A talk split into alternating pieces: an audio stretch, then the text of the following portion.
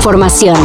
Titulares nacionales, internacionales, música, cine, deportes y ciencia en cinco minutos o menos. Cafeína.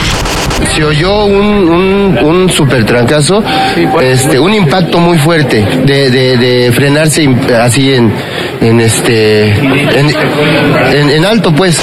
Una joven muerta y 59 personas lesionadas fue el saldo de un nuevo accidente reportado en el metro de la CDMX. Esto, como muchos seguramente saben, ocurrió la mañana del sábado 7 de enero en túneles de la línea 3. Las autoridades realizan las investigaciones correspondientes, mientras que el subdirector de operaciones del sistema de transporte colectivo ya fue despedido.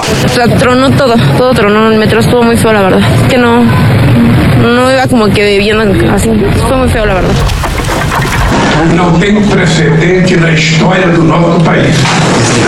Não existe precedente que essa gente fez e por isso essa gente terá que ser punida.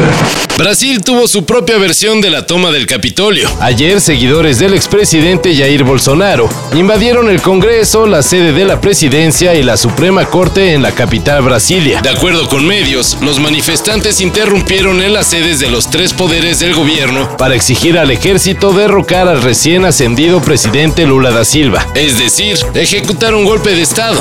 Algunos de los responsables fueron detenidos y Lula decretó una intervención federal que durará hasta el 31 de enero para tratar de mantener el orden. No solamente podamos cuidar la figura institucional del Distrito Federal, sino también garantizar que eso no vuelva a suceder en Brasil. Yo necesito que estas personas sean castigadas de una forma ejemplar.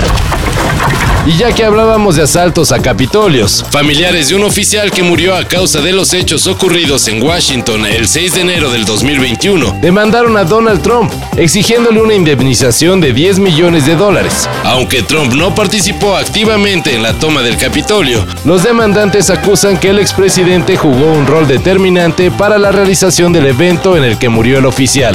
Nobody likes me. It can only be my personality, that's all. En 2022, por declaraciones de Johnny Greenwood, se llegó a pensar que Radiohead estaba al borde de la desintegración, pero este año la banda inglesa podría regresar.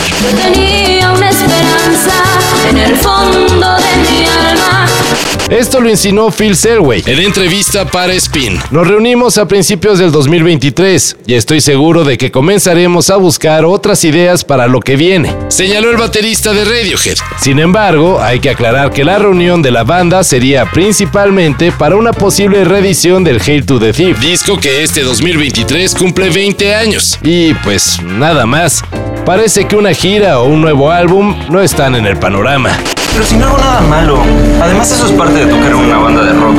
Ay, sí, tú muy contento porque se te resbala y se te encima, ¿no? Terminó la temporada regular de la NFL y ya están listos los playoffs de la conferencia americana. Serán Buffalo contra Miami, Cincinnati contra Baltimore y Jaguares contra los cargadores de Los Ángeles. Mientras tanto, en la conferencia nacional ya están clasificados Filadelfia, San Francisco, Dallas, los Gigantes de Nueva York, Minnesota y Tampa Bay. Todavía está en disputa un último boleto para la postemporada y podría ser para los Halcones Marinos de Seattle o para Green Bay.